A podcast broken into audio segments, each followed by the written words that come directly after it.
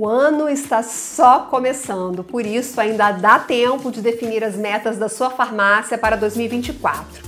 No programa de hoje, a gente te explica tudo sobre metas. Fica comigo até o fim, é logo depois da vinheta.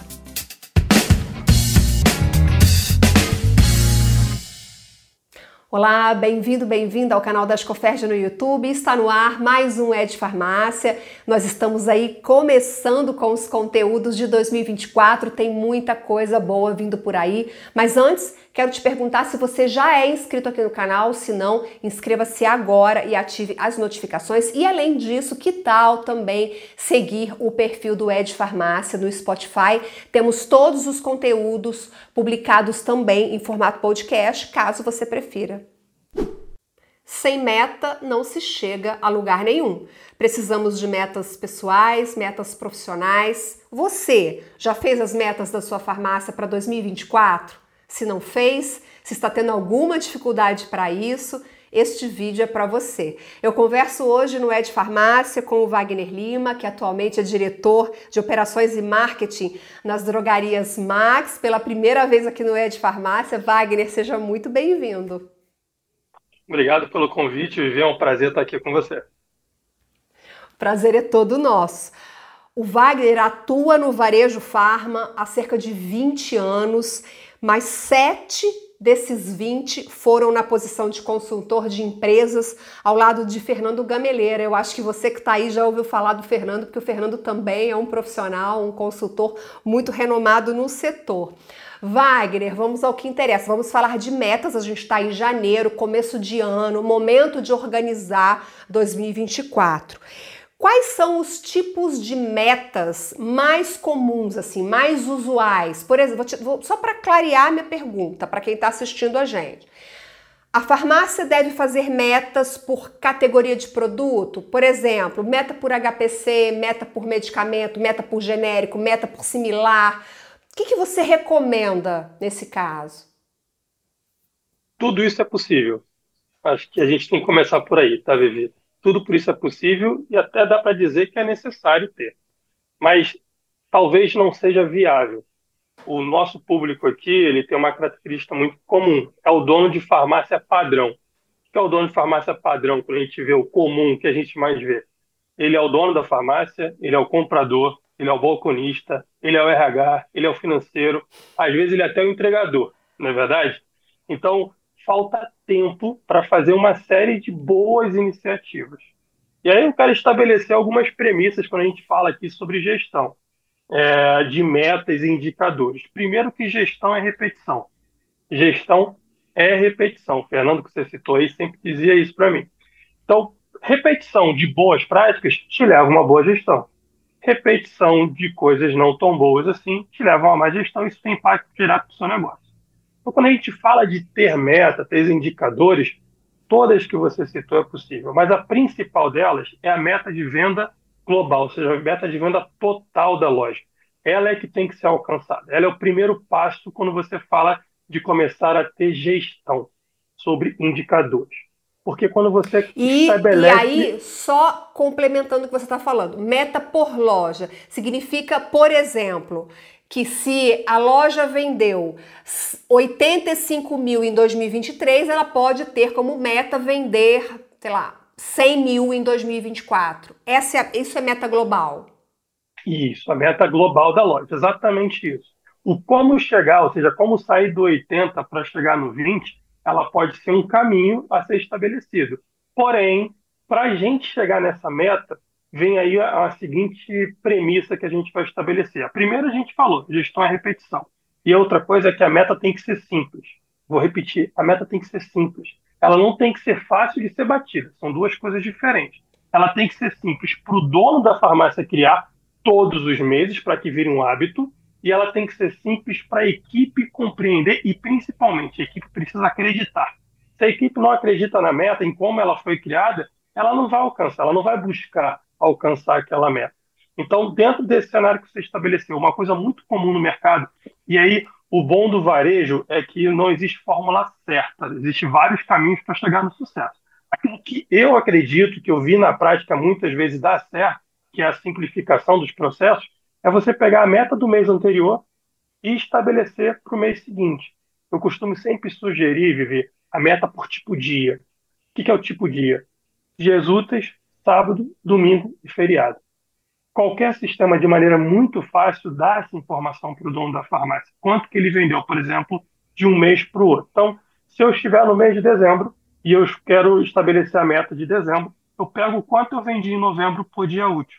Pego lá o total, divido pela quantidade de dias úteis que teve no mês e chego numa média. Uns 10 mil reais que a gente estabeleceu. Beleza.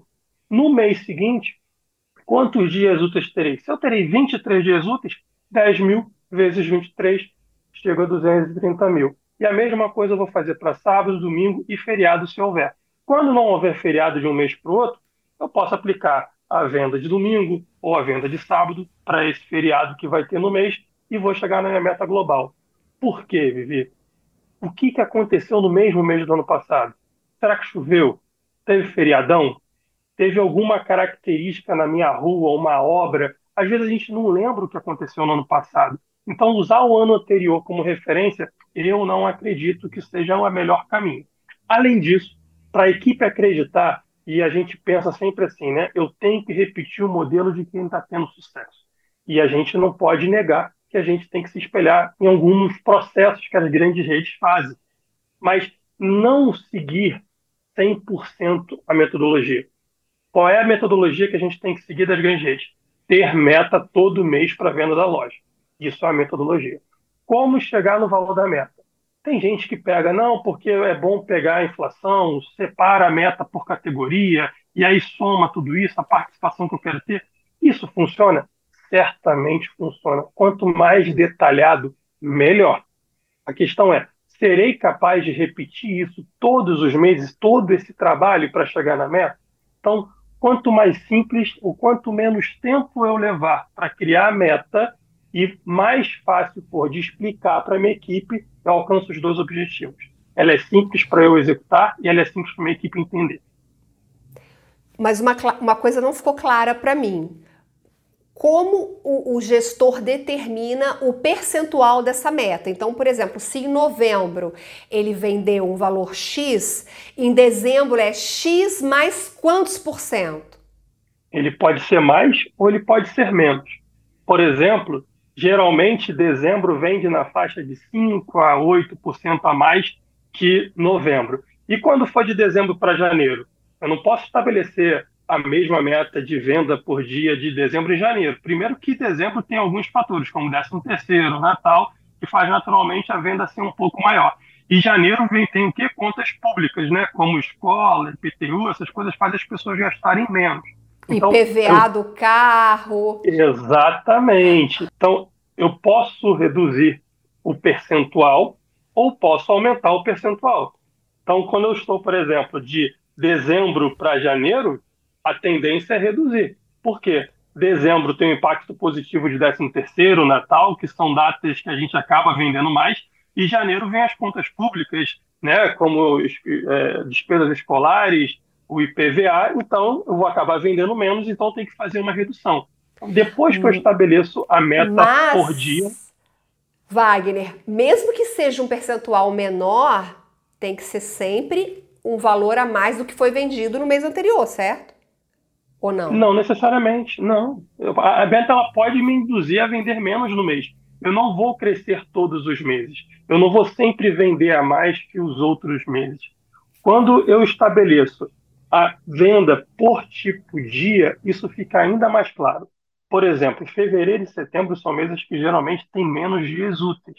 Então, eu não posso pensar que eu vou vender mais em setembro do que agosto. Outras coisas que também impactam, Vivi regiões que têm muita influência de férias. Por exemplo, no estado aqui do Rio de Janeiro, onde nós estamos presentes, a gente sabe que vai ter uma população maior em algumas cidades nos meses de férias de verão, o que significa dizer que eu vou subir bem a minha venda. Quando virar a chave de março para abril, de fevereiro para março, dependendo do carnaval, eu vou ter uma queda grande na minha venda. Significa que eu vou vender menos. Por isso a referência em relação ao anterior, para mim, não é muito prática eu prefiro seguir um mês a mês e ali fazer uma variação em relação ao mês anterior. Se eu vou acreditar que eu vou vender um pouquinho mais, se eu vou acreditar que eu vou vender um pouquinho menos. É porque quando a gente fala meta, eu acho que quem está assistindo a gente também tem esse pensamento. Quando a gente fala, ah, eu vou estabelecer uma meta, a gente tende a achar que é sempre para cima. Que como você vai estabelecer uma meta que é para baixo, pode parecer algo negativo. Então, isso que você está trazendo até para mim, juro para você, é uma, uma outra visão que eu nunca tinha ainda tido contato com esse pensamento. Te confesso que é uma, um, pensamento que faz a gente refletir, porque a gente tem como, para a gente, o conceito de meta é sempre avançar, sempre vender mais, sempre ter um percentual ali que vai jogar o seu faturamento para cima. E você está trazendo algo completamente diferente, Wagner porque aí, Vivi, a gente pode avançar em outro tema relacionado à meta, o meu planejamento comercial. Existem até alguns vídeos aqui no teu canal que falam sobre lá, planejamento então. comercial. Bora lá. Porque no planejamento comercial, eu tenho que estabelecer um objetivo para mim como dono, como comprador, de ter uma participação maior na minha região. Eu quero crescer, posso expandir abrindo mais uma loja. Eu quero vender mais. Como faço para vender mais?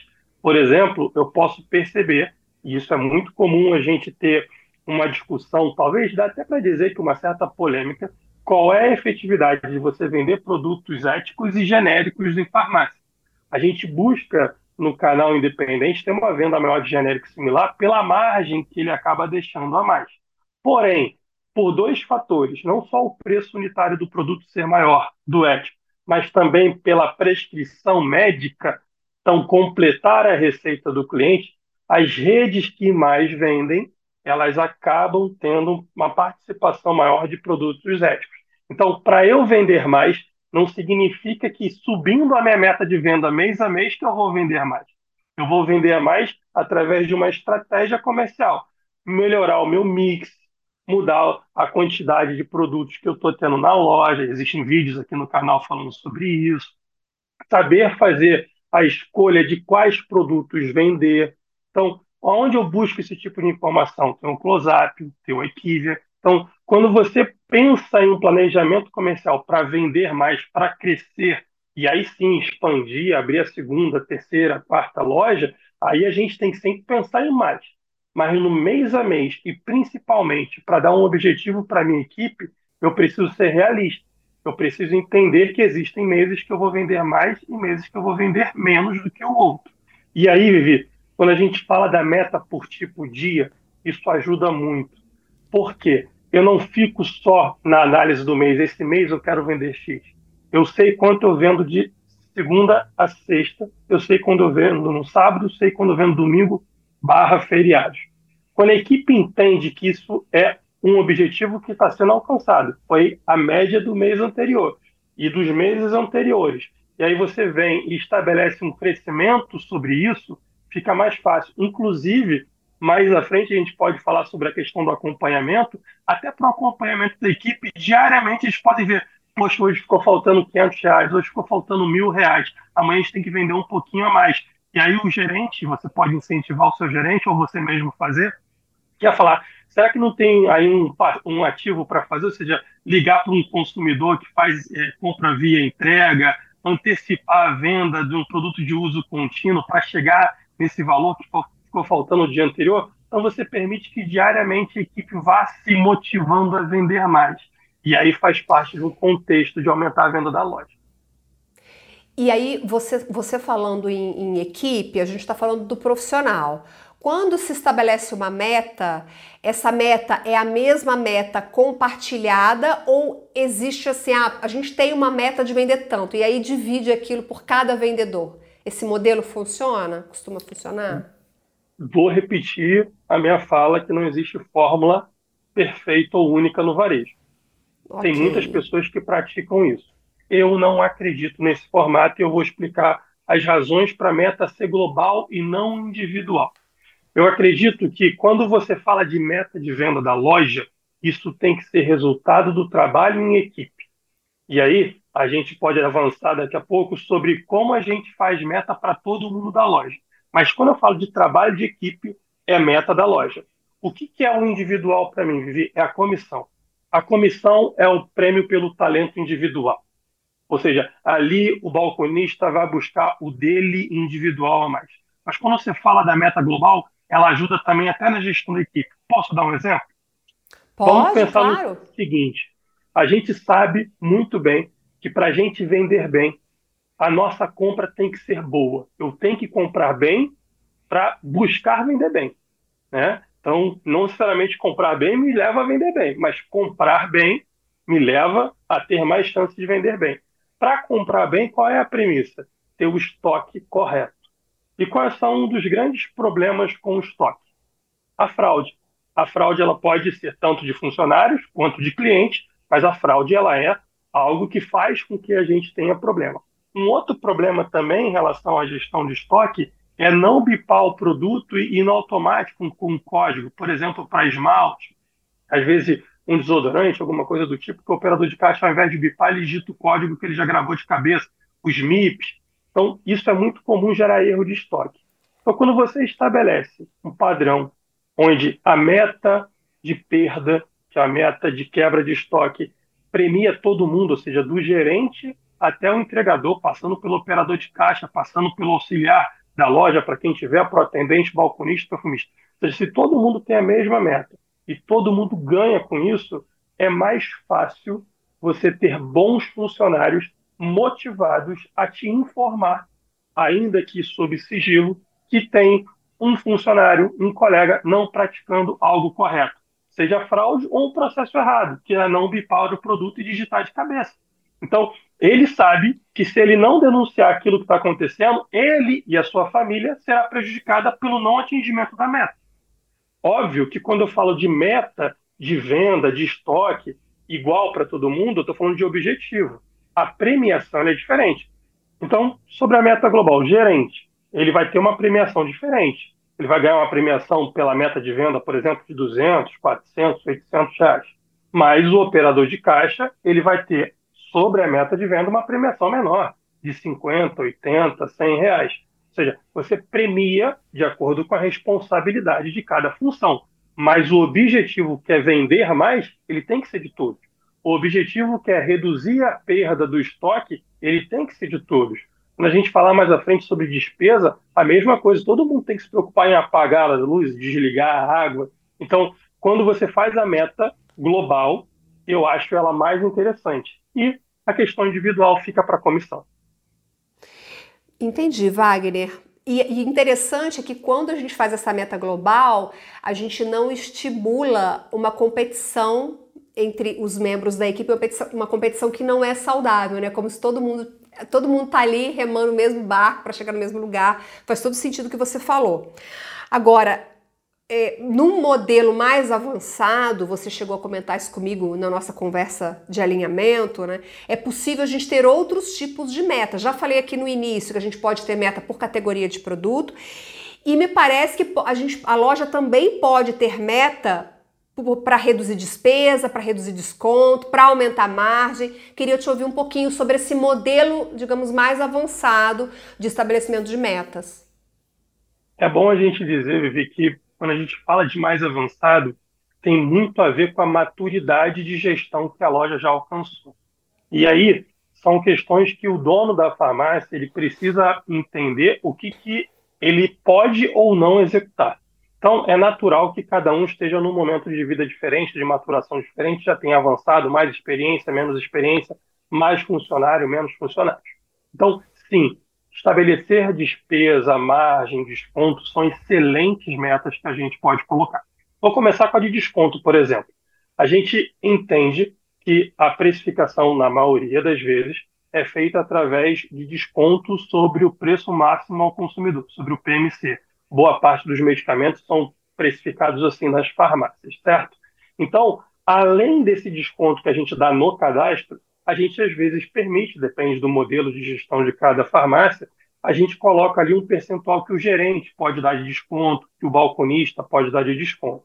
Então, esse desconto dado no balcão, desconto dado na loja, o sistema facilmente identifica. É um relatório muito simples de gerar. Como é que você estabelece uma meta para isso?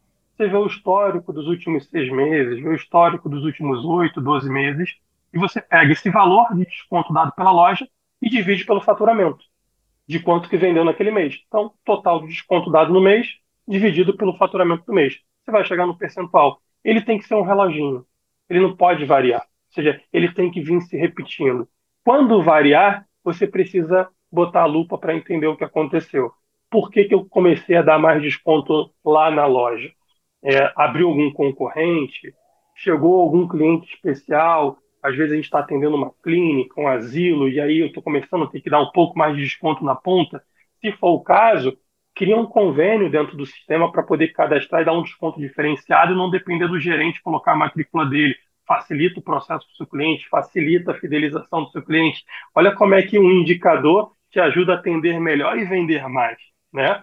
Então, quando a gente fala do indicador de margem, é outro ponto que exige um pouco mais de, vou dizer, sofisticação da gestão, ou seja, tem um pouquinho mais de cuidado com a gestão da loja. Porque para eu estabelecer para a equipe essa meta de margem, eu preciso garantir que a base de informação esteja correta. E nesse caso é o quê? Eu preciso garantir que a entrada de nota esteja funcionando corretamente. Eu preciso estar atualizando a cada vez que eu dou entrada na nota do produto, garantir que o custo esteja correto. E isso dá um certo trabalho. Eu preciso ver se meu dicionário de produtos está cadastrado junto com os, com os fornecedores para fazer o fracionamento correto do produto eu preciso garantir ter uma margem tabelada. Vou pegar um exemplo aqui. Vamos estabelecer que a gente é, quer ter sempre 20% de margem em fraude. Margem, não markup, de margem. Então, eu quero ter 20%. Margem de lucratividade. Exatamente. Para ser mais específica, ok. Perfeito. Então, como é que eu vou conseguir fazer isso? O sistema me ajuda eu posso lá no meu sistema, a maioria dos sistemas de gestão permite isso, a maioria. Você consegue colocar uma margem tabelada, ou seja, quanto eu quero ter de margem naquele produto. Alguns até são markup. No final, o processo vai ser exatamente o mesmo. Então, vamos pegar um exemplo que a gente quer ter 20% de margem, não é markup, mas 20% de margem em fralda, ok? Então, a gente vai seguir esse exemplo. Então, se eu já tenho uma fralda, que eu estou com o preço de venda dela em 40 reais e o custo dela no, no sistema está 32 reais. Ponto. Comprei 10 unidades dessa fralda, coloquei no meu estoque e dei entrada. Vamos supor que o novo custo, depois dessa entrada dessas 10 unidades dessa fralda, o custo subiu para R$ 35,50. O sistema automaticamente vai entender que você parametrizou a, a margem de 20%, ele vai te sugerir que o preço de venda suba de R$ reais para R$ 44,38. Ou seja, ele sozinho vai fazer isso. Eu tenho que tomar a decisão de fazer esse ajuste de preço ou não. Às vezes eu até não aumento, porque se eu aumentar eu vou ficar fora do preço da concorrência e vou trabalhar com uma margem menor. O que importa aqui é a rotina. Gestão é repetição. Se eu não repetir esse modelo de a cada entrada de nota permitir o sistema me informar se o preço de venda precisa ser alterado e eu não tomar essa decisão a cada alteração de custo, eu vou estar falhando. Então, para eu poder ter uma margem como meta, eu preciso garantir que esse processo esteja funcionando muito bem. Entrada de nota sendo feita corretamente, com custo correto, e a avaliação da minha margem tabelada. Eu vou dar segurança para minha equipe que eu estou fazendo a apuração correta de margem e com isso eles vão acreditar nesse objetivo. Então, isso é um ponto. E despesa, que seria aí a mais complexa de todas, porque ela envolve você ter um DRE. E quando a gente fala de DRE com dono de farmácia, geralmente isso gera apreensão, porque a necessidade de controle financeiro para ter um DRE bem montado é grande, não tem como fugir disso. Ele é grande e é uma escolha ter ou não ter mais uma vez, a gente está se deparando aqui com como a gente começou a conversa. Como é que é o padrão do dono de farmácia hoje? O que, que falta para ele? Tempo. Então, ele tem que fazer escolhas do que vai gerenciar melhor ou pior.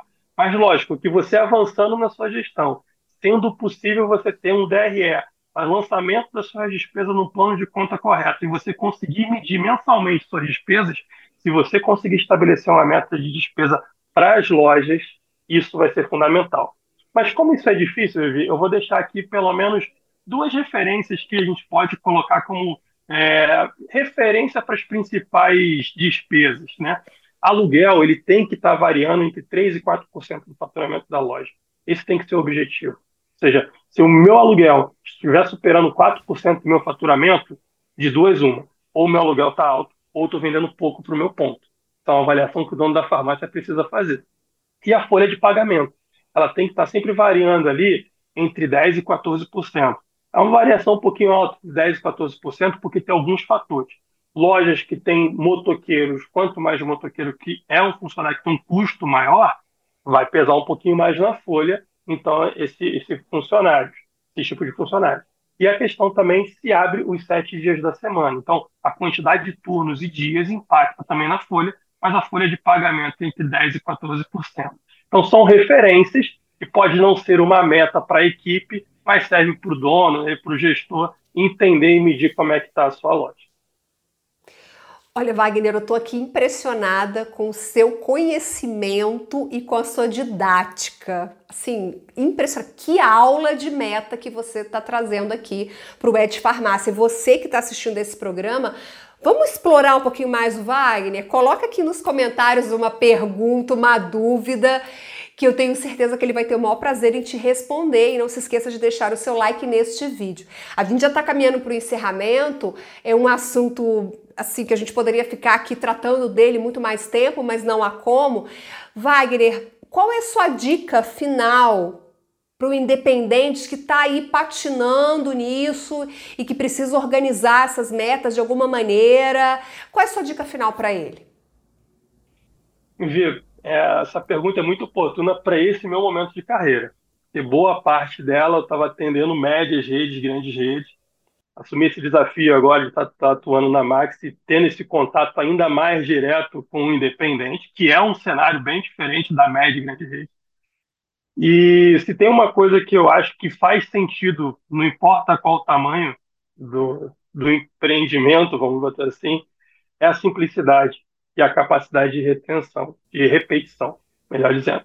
Então, a capacidade de repetição é muito importante. Eu sempre faço analogia com academia, embora não seja uma pessoa de academia, mas é a questão do peso que você consegue carregar e repetir o movimento. Se eu não consigo repetir, não é gestão. É um esforço que às vezes pode até ser necessário, é uma força-tarefa, é uma missão que você bateu. Mas a, o recado que eu gostaria de deixar para o dono de farmácia dependente, escolha aquilo que você pode repetir. Porque se você repetir bons hábitos, você vai crescer, você vai vencer nesse nosso mercado que está cada vez mais desafiador. Simplicidade, Vivi. Esse é o meu recado principal. Eu espero, e o Wagner também, tenho certeza que este conteúdo lhe ajude verdadeiramente a estabelecer as suas metas de 2024. Wagner, muito obrigada pelo seu tempo, pelo seu conhecimento aqui compartilhado. Foi um prazer enorme ter você aqui com a gente. Eu que agradeço. Obrigada a você pela companhia. Eu te vejo no próximo Ed Farmácia. 2024 está só começando e vem muita coisa boa por aí. Até o próximo programa. Até lá. Tchau, tchau.